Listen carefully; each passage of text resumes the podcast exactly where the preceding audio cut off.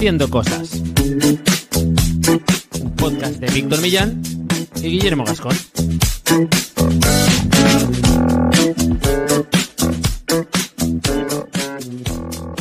¿Qué pasa, hacedores? Bienvenidos y bienvenidas a Haciendo Cosas, un podcast para hacedores de cosas, gente que tiene ideas e Internet es su mesa de trabajo. Yo soy Agustinia, y conmigo están Guillermo Gascón, especialista SEO y cofundador de la agencia de desarrollo web y marketing de Cookies, y Víctor Millán, periodista y hacedor de cosas varias.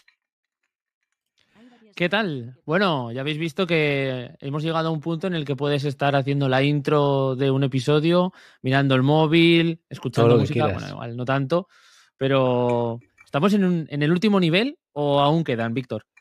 Pues no lo sé. eh, yo creo que aún quedan muchos. eh, En realidad, si lo pensamos un poco, aún Sí. quedan muchos. Para bien, yo creo que sobre todo para bien. Eh, pero bueno, aquí hoy estamos acompañados, más o menos, por. ¿Qué nombre le hemos puesto al final? Agustinia, Agustinía. Sí, está Agustinia. bien. Me parece bien. que es nuestra inteligencia artificial hacedora. Porque hoy vamos a hablar de inteligencia artificial. Estas últimas dos semanas, hace dos semanas, ¿no? Que lanzaron ya lo de ChatGPT, la gente de OpenAI.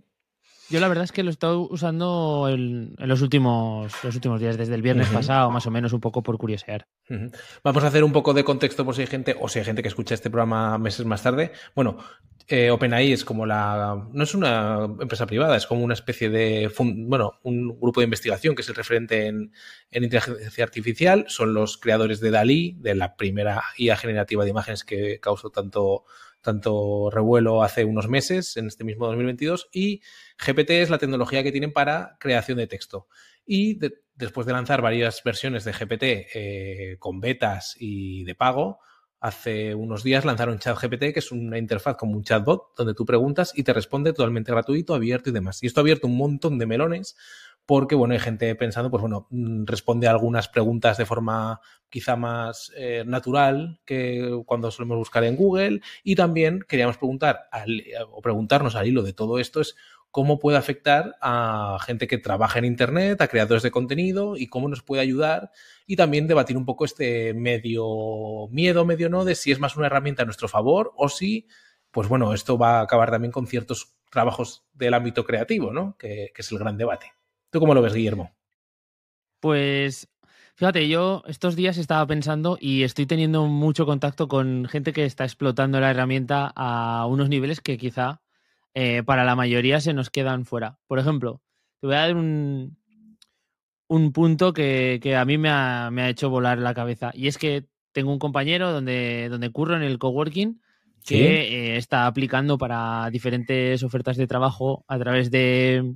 Es programador, ¿vale? Y está aplicando con diferentes test que, que normalmente te mandan a hacer las empresas para, para esa primera, ese primer filtro en el que tienes que demostrar tus habilidades, skills de desarrollo.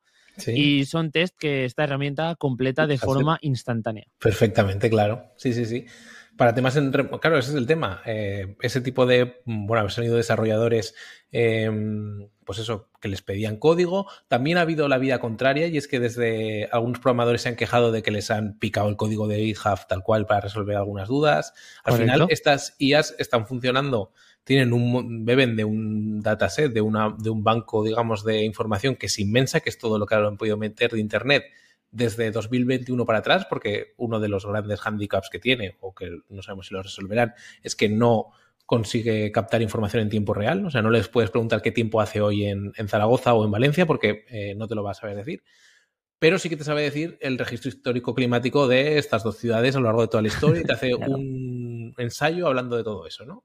Y puede incluso preguntarle y que, no sé, preguntarle cualquier cosa. Y eh, parte de esta información, pues la coge de Reddit, la coge de, de Twitter, de Wikipedia, la coge de Stack Overflow, por ejemplo, de GitHub, que es donde sacan muchos fragmentos de código. Y claro, la, ya está empezando a ver un poco, por ejemplo, Twitter les ha cerrado el acceso a la API y eso que Elon Musk es uno de los promotores de OpenAI originalmente, porque, claro, está cogiendo datos. Había, por ejemplo, un tuitero más o menos famoso, bastante famoso en Estados Unidos, no me acuerdo ahora del nombre, que hacía una prueba, es un cómico, que hacía una prueba y le preguntaba, pon un, haz un tweet, escribe un tweet como si fuera a mi propio estilo. Y le respondía. Y entonces eso se lo rebotó a Elon Musk y él dijo que, que iba a cerrar el acceso porque, bueno, al final no se sabe un poco hasta dónde pueden estar llegando. Y bueno, este es el mundo que nos ha tocado vivir y lo más sorprendente yo creo es que es esos últimos seis meses los que más ha evolucionado esto. A principios de 2022 yo no creo que estuviéramos viendo esto tan evolucionado. No sé si es, no sé si nos hubiera parecido ciencia ficción, porque ya es como que van sonando las campanas de todo esto desde hace unos años, pero claro, hasta que no ves el nivel en el que está, porque tú mismo puedes ponerlo a prueba de una forma tan tonta y tan sencilla como es un chat, ¿no? Donde tú interpelas ahí, dices lo que quieres eh, y te contestan. Yo habría un poco de debate en Twitter, que tampoco ha sido un gran éxito, en el que desde, desde un punto de vista eh, profesional, como SEO, preguntaba hasta qué punto puede llegar a afectar este tipo de chats o este, este tipo de tecnología a, los SEOs, ¿no? Por, el hecho de que responden muchos, muchas de las peticiones que se hacen en Google de un tipo informacional y, demás. No cubre todo el espectro, ni cubre todas las intenciones de búsqueda, ni te puede responder con información en diferentes formatos. Pero hostia, hay un montón de información que Google no responde de forma directa porque al final Google lo que te hace es darte mm, lo que se supone que va a responder mejor a esa intención que tienes, pero no te compone una respuesta, que es un poco lo que consigue esta herramienta, ¿no? Que te acoja un fragmento de aquí, otro de allá, y al final te termina haciendo el molde perfecto para que, para que tú saques la información. Entonces, yo hacía un poco esta, esta, esta, premisa y luego ya obviamente se han lanzado algunas de las respuestas más grandes que, que hemos encontrado, que son pues que por parte de, Google nos están implementando este tipo de tecnologías en el buscador, porque a nivel de coste de ejecución tenía un cambio de 10 a 100 o algo así en cuanto a lo que costaría desplegar esto de forma masiva para que todo el mundo y toda la masa lo, pudiera consumir. Y luego, bueno, es que al final eh, también veíamos el tema de cómo cómo afectaría esto al sistema de monetización que tiene Google actualmente, ¿no? Cómo monetizan eh, los resultados de búsqueda dentro de una plataforma tan cerrada y que te da la información 100% aislada. Dicho esto, eh, lo que hemos hecho ha sido, o por lo menos yo por mi parte he pensado, ¿cómo puedo extraer algunas de las tareas que yo hago día a día? Eh, ¿Cómo me puedo apoyar en esta herramienta para ver si tiene sentido o no tiene sentido lo que me da? Y la verdad que he encontrado cosas bastante guapas sí, las ahora, ahora. vamos a verlo. Yo, por eh, comentar esto que tú decías, hice una prueba que me dio un poco la misma sensación que comentabas tú. Yo hice una prueba en una búsqueda que era Em, explicación de la teoría de cuerdas de manera sencilla. Y Google eh, respondía primero la página de Wikipedia, se acababa creo que un extracto en plan posición cero de Wikipedia como tal, tal, tal, y luego salían los típicos preguntas un poco rápidas de quién es un poco el, eh, la persona que, que, puso, empezó a hablar de esta teoría, el tema de los universos paralelos, en qué se basa, tal, tal. Y em, claro, OpenAI em, respondía esto como una especie de mini ensayo en cuatro o cinco párrafos sobre el que yo le podía repreguntar, que la verdad que lo construía de una forma de consumir mucho más eh, cómoda a nivel de esto. ¿Qué pasa? Que esto es el gran pero que mucha gente no dice. Que yo también a base de probar, eh, OpenAI coge información de un montón de lados, no sabemos cómo estima cuál es la más relevante, bueno, sabemos cómo es el proceso técnico, pero no un poco al final cómo, cómo, va un poco haciendo como esa especie de equilibrio. Y lo que ocurre es que a veces se equivoca. O sea, yo ya le he pillado dos o tres errores un poco no graves, pero sí como de formato. Por ejemplo, decir que el hijo de tal emperador romano era este cuando era otro. Cosas de ese estilo. Porque habrá cogido de una fuente que no está bien y entonces tal. Entonces, esto es lo mismo que, por ejemplo, se le sacaba a Wikipedia en sus orígenes. Lo que pasa es que Wikipedia tiene detrás humanos y una unas herramientas de colaboración donde se van autocorrigiendo. En este chat también habrá autocorrecciones, pero puede llegar el caso donde Em, nosotros preguntemos cosas a un chat de este tipo, a una inteligencia artificial de este tipo, y acabemos instaurando la norma porque él toma como referencia algo erróneo. Entonces, esto es una cosa que es, un buen importante. Sí, sí, es un buen debate, pero al final, yo si lo pienso, la mayoría de las cosas que encuentro en Wikipedia casi las tomo también como dogma. Y, Totalmente. Entonces, incluso eh, hasta lo que nos dicen por TikTok o por Twitter o lo que sea. Así que tampoco, tampoco hay que irse hasta O lo que nos dicen por la tele. O sea que tampoco. Bueno, la tele ha sido hasta ahora la referencia para. Bueno, y para muchas generaciones sigue siéndolo, ¿no? Entonces. Claro. Entonces, bueno, habría que poner a dos eh, inteligencias artificiales a luchar contra ellas. En el mundo, por ejemplo, de, la redacción de contenidos y tal. Eh, esto se ha visto siempre, todo el tema de GPT, como una especie de superacabose para las redacciones un poco más al peso y este tipo de cosas, ¿no? Y en el periodismo y tal. Y yo creo que mm, es cuestión de tiempo que tenga una implantación, por ejemplo, en redacciones y demás, porque hay según qué cosas que puede hacer más o menos bien. Había un experimento, por ejemplo, de un periodista deportivo que le hacía la crónica de España en el Mundial que cuando perdió contra Marruecos. Claro, eh, el chat no podía coger la información porque no tiene conexión a Internet, pero le decía, hazme la crónica de un partido de las cuartos, no sé, la cuartos octavos de final del Mundial, donde España y Marruecos total compiten y llegan a los penaltis de forma agónica y al final eh, España no mete ningún gol, pues te construye una crónica como tal. Ese uso periodístico no lo va a tener, pero yo sí que le veo mucho uso, por ejemplo, y ahora comentaremos, tanto periodístico como en, en contenidos y demás, para extraer ideas o para fusionar varias informaciones distintas y hacerlo de forma más rápida en labores en las que al final los humanos las hacemos también un poco de forma mecánica, porque hay muchos contenidos en blogs, eh, informativos, etcétera, que al final es hacer como una especie de refritos donde nosotros quizá podemos hacer, confiar que ese refrito lo haga bien la inteligencia artificial y nosotros seamos después lo que le demos un poco de más de quizá de orden o más de estilo o más de un poquillo más de gusto al tema, ¿no? Pero claro, mmm, Aquí es lo típico, esto, o, lo negarlo, yo creo que sí que sería un error por parte de la gente que se ve afectada un poco por este tipo de cosas. Claro.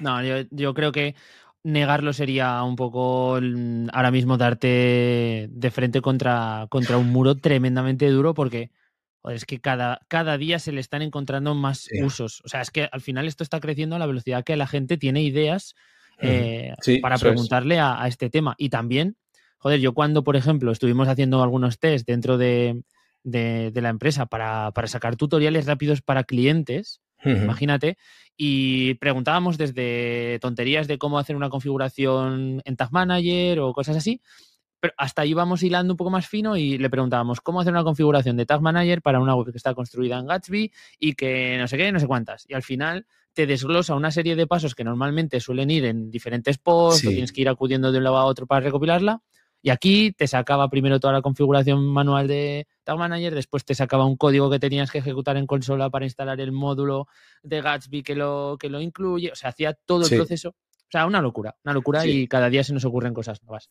Así que, bueno, Víctor, no sé si quieres que introduzcamos alguna, algún comentario previo yo primero dejaría que, la propia IA, que hemos, hemos hecho preguntas al chat, bueno, la, la, introducción le hemos pedido que haga una, una, introducción a un capítulo de haciendo cosas y nos lo ha hecho así. No, eso del todo no, pero sí que hemos hecho algunas preguntas. Igual si ponemos un ejemplo que hemos hecho, que es un hilo de Twitter al que le preguntamos que imitara un copy con tono canalla, vemos un poco por dónde va los esto está guapísimo.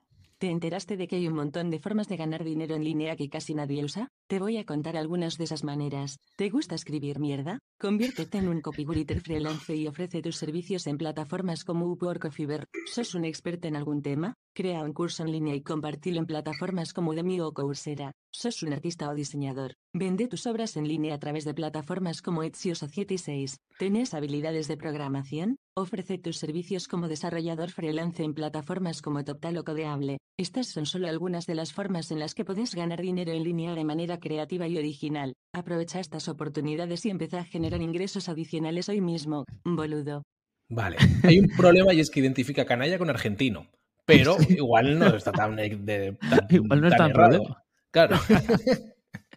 Viendo el otro día las reacciones de los jugadores después del partido contra Holanda, Puede ser que esta IA lo haya sacado. Fíjate que no suele consumir datos actuales, ¿eh? pero no estoy 100% seguro. Puede que le haya sacado. Pues ese es un ejemplo de que nosotros le metimos una petición que era eh, haz un hilo de Twitter sobre formas de ganar dinero en Internet eh, con el tono de un copywriter canalla, pusimos. Y esto es lo que nos devolvió.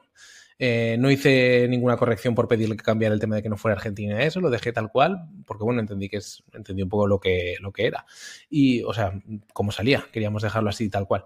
Y bueno, eso es un ejemplo de esto. Está un poco. Ahora veremos quizá usos un poco más específicos que sí que funcionan quizá un poco mejor eh, para la creación de contenido, más allá de esta especie de mini broma. Aunque, ojo, que algunas aquí sobre todo es el origen, ¿no? La idea para, por ejemplo, vertir mm, algunas, pues eso, ideas en, un hilo de Twitter o en, un calendario editorial, nos las da. Sí. Porque de este hilo nos podemos quitar, quitar los cigarrillos y nos da algunos como mensajes iniciales que podemos aprovechar para nosotros después adaptarlo. Sí, sí, sí. Digamos que te, da la estructura muchas veces para que tú luego te pongas en plan serio a buscar la información necesaria para publicar y demás. Si te parece, eh, vamos a hacer un, corte muy breve de algo que no puede hacer la IA, vale. que es eh, tener un patrocinador como un Anchor. Porque Eso es. Un Anchor es una empresa prácticamente que se dedica a hacer cosas que las IAS no, pueden hacer. Eso sí que es verdad. Aumentar la, visibilidad de, tus proyectos en Internet. Es una plataforma donde tú puedes dar de alta tu proyecto digital, tu web o tu empresa y eh, encontrar cuáles son aquellos espacios dentro de la red que eh, sería interesante que incorporasen tu nombre, tu, tu, tu, proyecto, tu URL dentro de alguna publicación eh, que, promocione tus, servicios o cualquiera de, las, de los objetivos que tú tengas dentro de tu, de tu página web o de tu proyecto digital. Esto es importante porque obviamente vamos a conseguir eh, una mayor visibilidad, lo que hablamos que pueda ser encontrada tu marca, tu proyecto, eh, pero además ya sabemos que Google premia aquellos proyectos que reciben enlaces, que tienen links desde otras webs que comparten temática, comparten entidades, comparten objetivos, mercado, target, etcétera, ¿no? Entonces, desde un Anchor vas a poder hacer todo esto, es eh, prácticamente eh, una herramienta súper completa, una plataforma súper completa, donde además hay personas eh, que te asesoran para, que contrates y encuentres los sitios que son más afines a, a tu proyecto y te asegures hacerlo con cabeza y con calidad, ¿vale? Porque esto al final requiere de una inversión económica. Estas apariciones en otros medios o en, otras, eh, en otros portales de noticias son de pago y si lo haces a través de eh, pues, eh, esta plataforma te aseguras de que estás haciendo las cosas bien. Además, si vas de nuestra parte con el cupón haciendo cosas todo junto, te van a hacer una recarga extra del saldo que vayas a meter de un 15%. Así que te recomendamos mucho, muchísimo que por lo menos te registres, eches un vistazo a todas las opciones gratuitas que tienen, porque además de lo que te hemos comentado, hay un montón de otras tools que puedes utilizar por la patilla y que cuando te decidas utilices el cupón haciendo cosas todo junto para eh, esa recarga. Eso es. Así que seguimos. No, sí, solamente un apunte de las opciones gratuitas que comentabas que tenías solamente por registrarte. Bueno, en este caso ni eso. Tiene una auditoría eh, gratis eh, SEO para la web, que la verdad que está muy bien. Pasamos la web de haciendo cosas, haciendo cosas.online y bueno, te da información como la profundidad del contenido, las URLs entrantes, eh, los enlaces entrantes y salientes, etcétera, etcétera. Y con eso, pues ya tienes un mapa inicial para empezar a trabajar mejor la visibilidad online. Así que mira, pasarse por un Anchor siempre está bien y más con el cupón de haciendo cosas. Pues dicho esto, ahora lo conectaremos también con, con haciendo y con haciendo cosas, con, un Anchor, con algunas de las cosas que podéis hacer eh, gracias a la IA, ¿vale? No, no el trabajo principal, pero como hemos hablado de que es un tema SEO, yo os voy a contar algunas de eh, las acciones en las que estoy utilizando eh, este chat, del que llevamos hablando ya un buen rato, para, para apoyarme y para generar, pues por ejemplo, meta titles y meta description. Sobre todo los titles, ya sabéis que es un campo SEO muy importante donde es interesante que aparezca la palabra clave objetivo de ese portal, de esa, de esa URL, eh, que tiene que tener una extensión determinada, ¿vale? Que va por píxeles eh, o por caracteres, como queramos eh, limitarla, y que pues muchas veces nos cuesta el redactarlo, sobre todo cuando tenemos muchas URLs de optimizar y es complejo, ¿no? Entonces yo lo que he hecho ha sido probar em, a pedirle a esta IA que me componga diferentes titles eh, con una extensión, una extensión determinada que yo le, que le indicas, básicamente, y con eh, que incluyan la palabra que, clave que tú, que tú quieres y el objetivo final sea que se hable de esto, ¿de acuerdo? Entonces, básicamente ese sería el prompt eh, por así decirlo, componme un title que con un title SEO, lo podéis identificar así y te lo, te lo entiende, eh, que tenga una extensión máxima de X caracteres, que mencione la palabra clave X y que eh, quiera transmitir esto, esto, esto, que normalmente suele ser una descripción de la información que hay en, en esa página. Y con esto vamos a obtener cosas muy potables, sobre todo eh, muy potables a nivel de que con un pequeño cambio o ajuste que, lo hagas tú, que luego hagas tú manualmente te van a quedar casi, casi definitivos.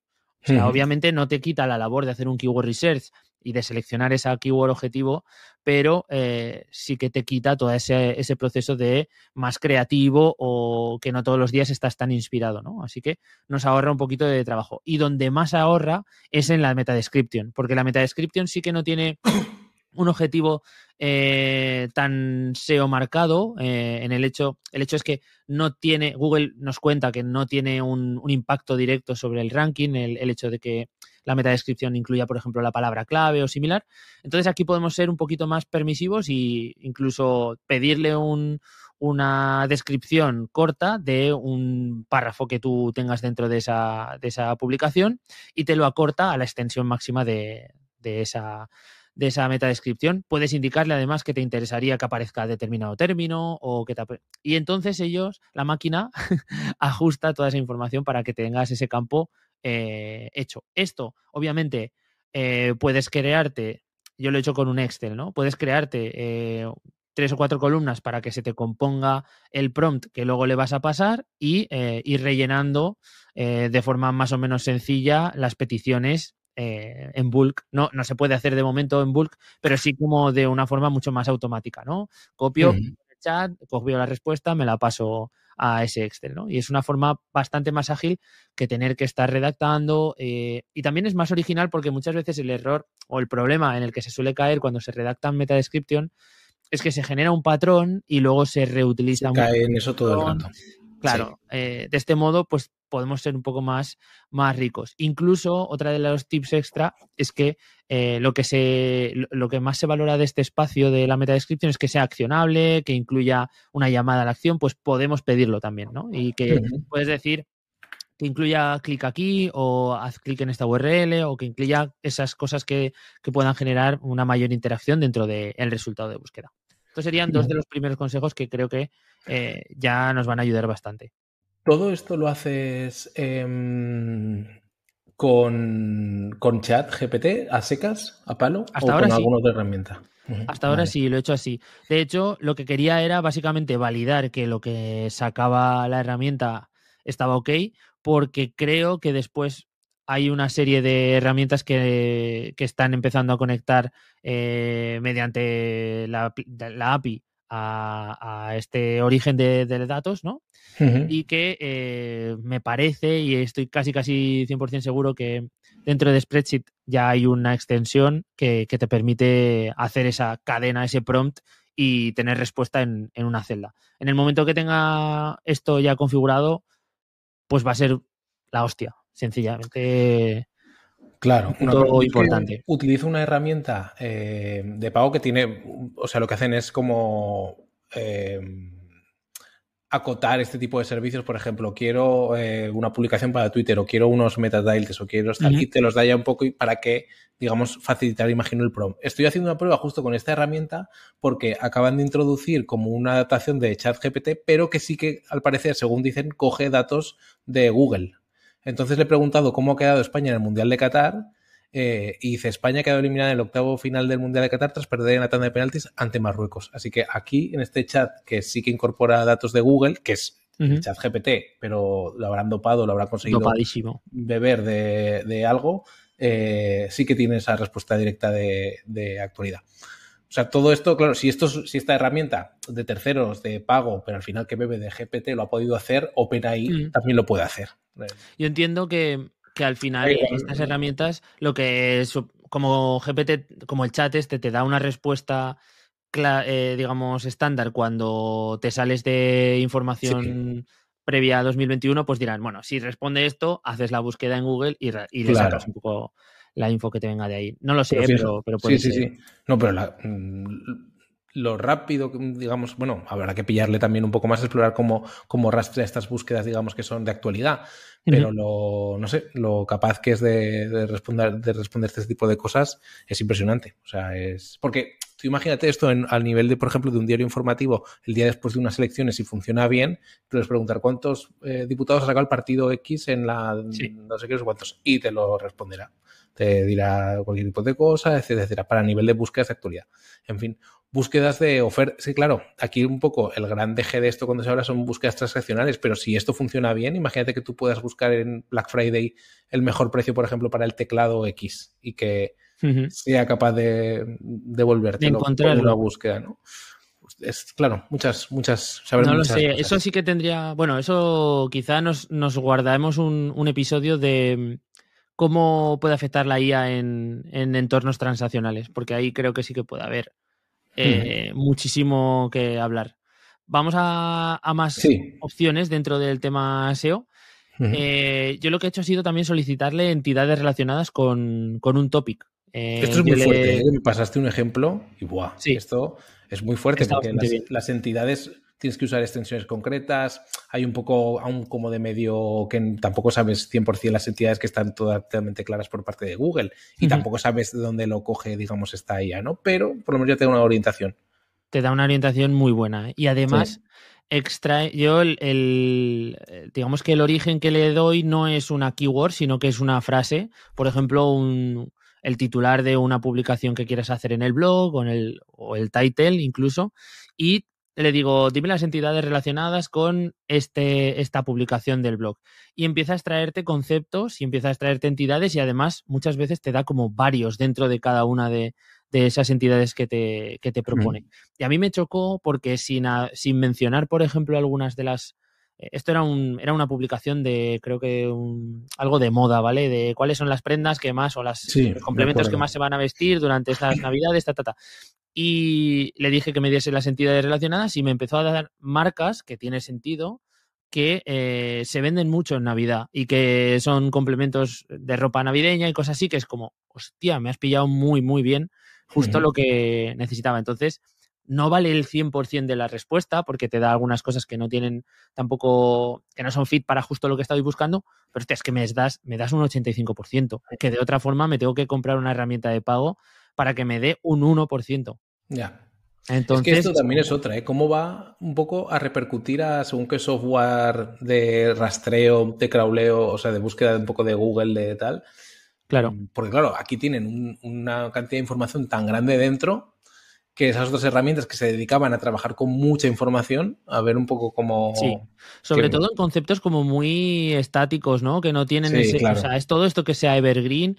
Eh, vamos a poder manipularlo ahora mismo prácticamente a nuestro antojo.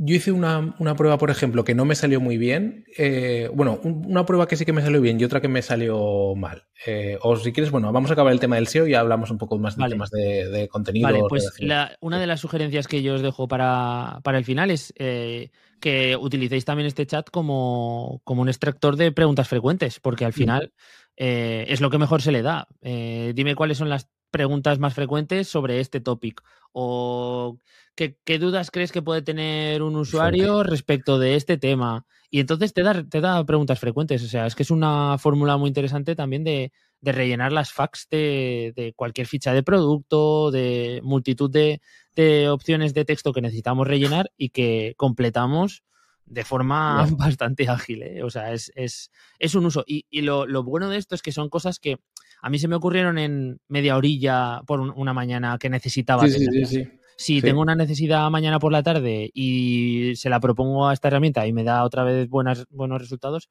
pues cada día voy a, voy a tener como pequeños ayudas, pequeñas ayudas en tareas bastante pesadas y además bien hechas, o sea, que están de una forma bastante potable.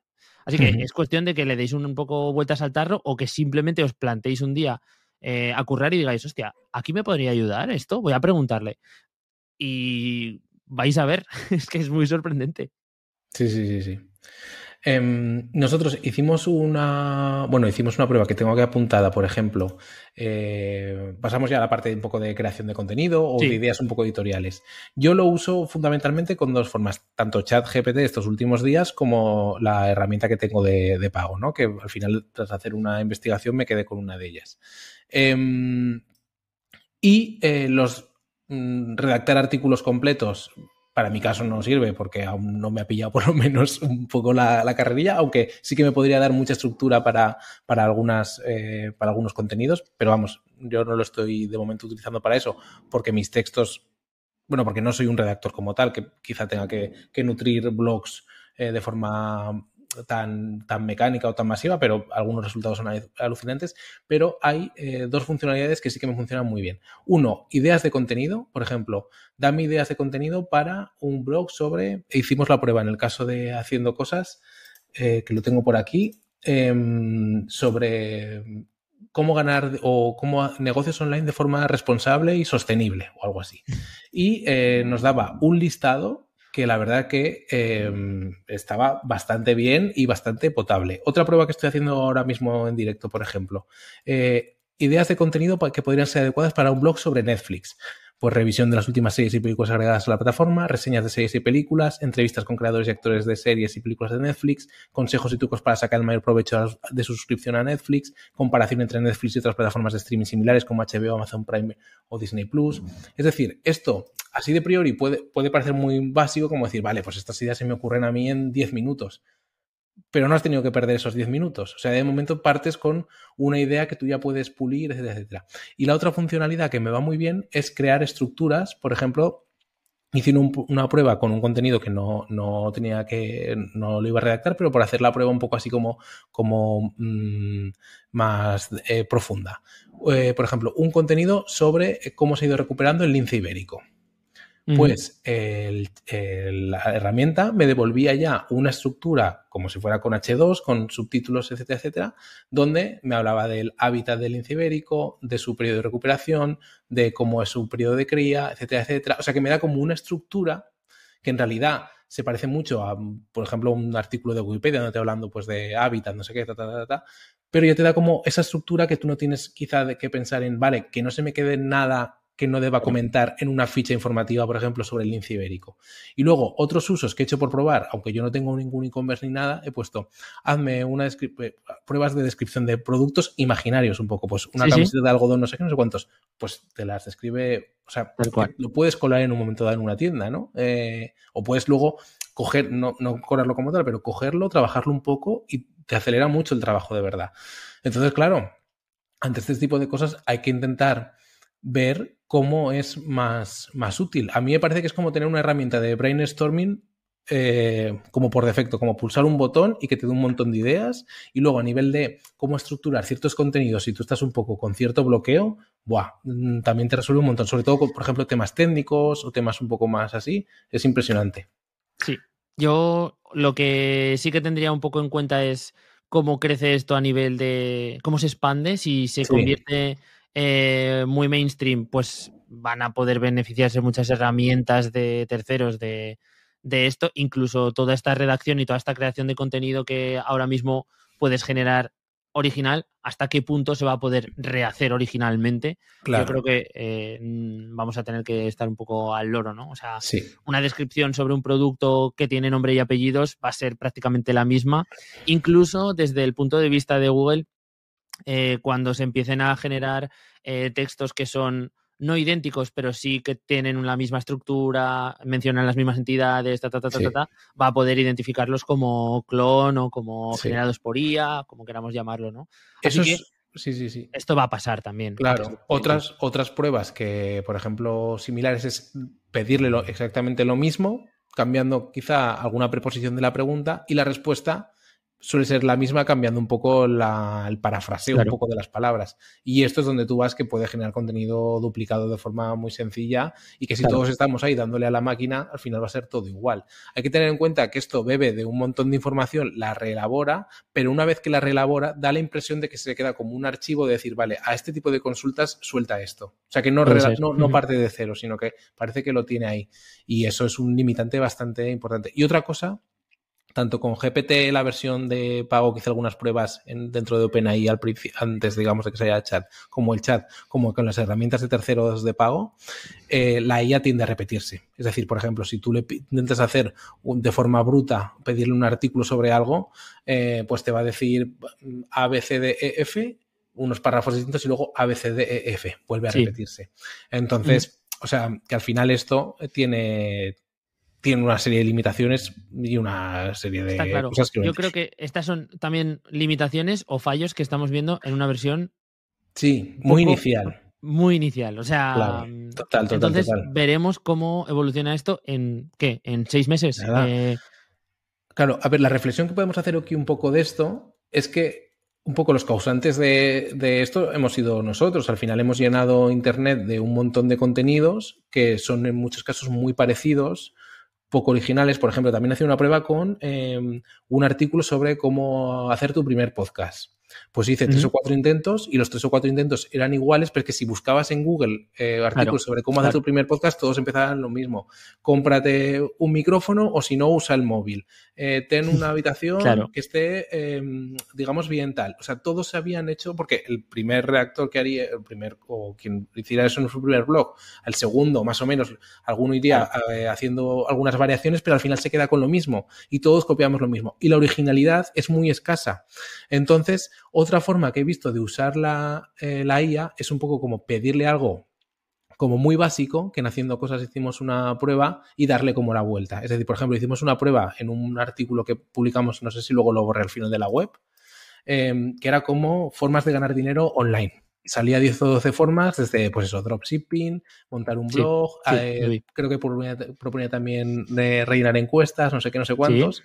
Y pues igual tú puedes coger ese contenido y darle una vuelta y decir, vale, esto es lo que te proponen, pues como intentar meter párrafos entre medio, como haciendo un poco de ironía sobre eso, es decir, usar lo que te propone la IA, que es muy básico, para tú después darle sí. un toque distinto, ¿no? O incluso eh, puede servirte para diferenciarte, ¿no? Incluso puedes sacar claro. ese listado de las fórmulas clásicas de cómo ganarte la vida en Internet y saber que tienes que escribir un contenido que no mencione ninguna de esas. Claro. ¿no? Y, y, puedes crear esa, esa, pieza original 100% sí, y que se sí. diferencie del resto. A ver. Un, claro, un contenido que la filosofía eh, sea, por ejemplo, te voy a demostrar cómo la IA se equivoca en este tipo de cosas, ¿no? Y tú Correcto. sacas esto y tú le contradices. Entonces, yo creo que eso lo empezaremos a ver un poco. Eh, para, pero bueno, como disparador de ideas, para mí tiene un potencial increíble, porque al final lo que tenemos es prácticamente todo, in, todo Internet con su morralla y con sus partes buenas sí. y sus partes malas,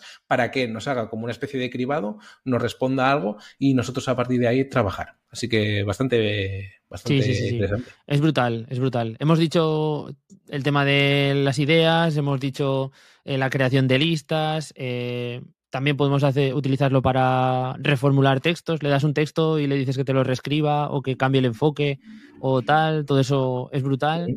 Eh, pero también para hacer los podcasts, eh, hace unos días veía, veía a alguien que lo utilizaba como ejemplo.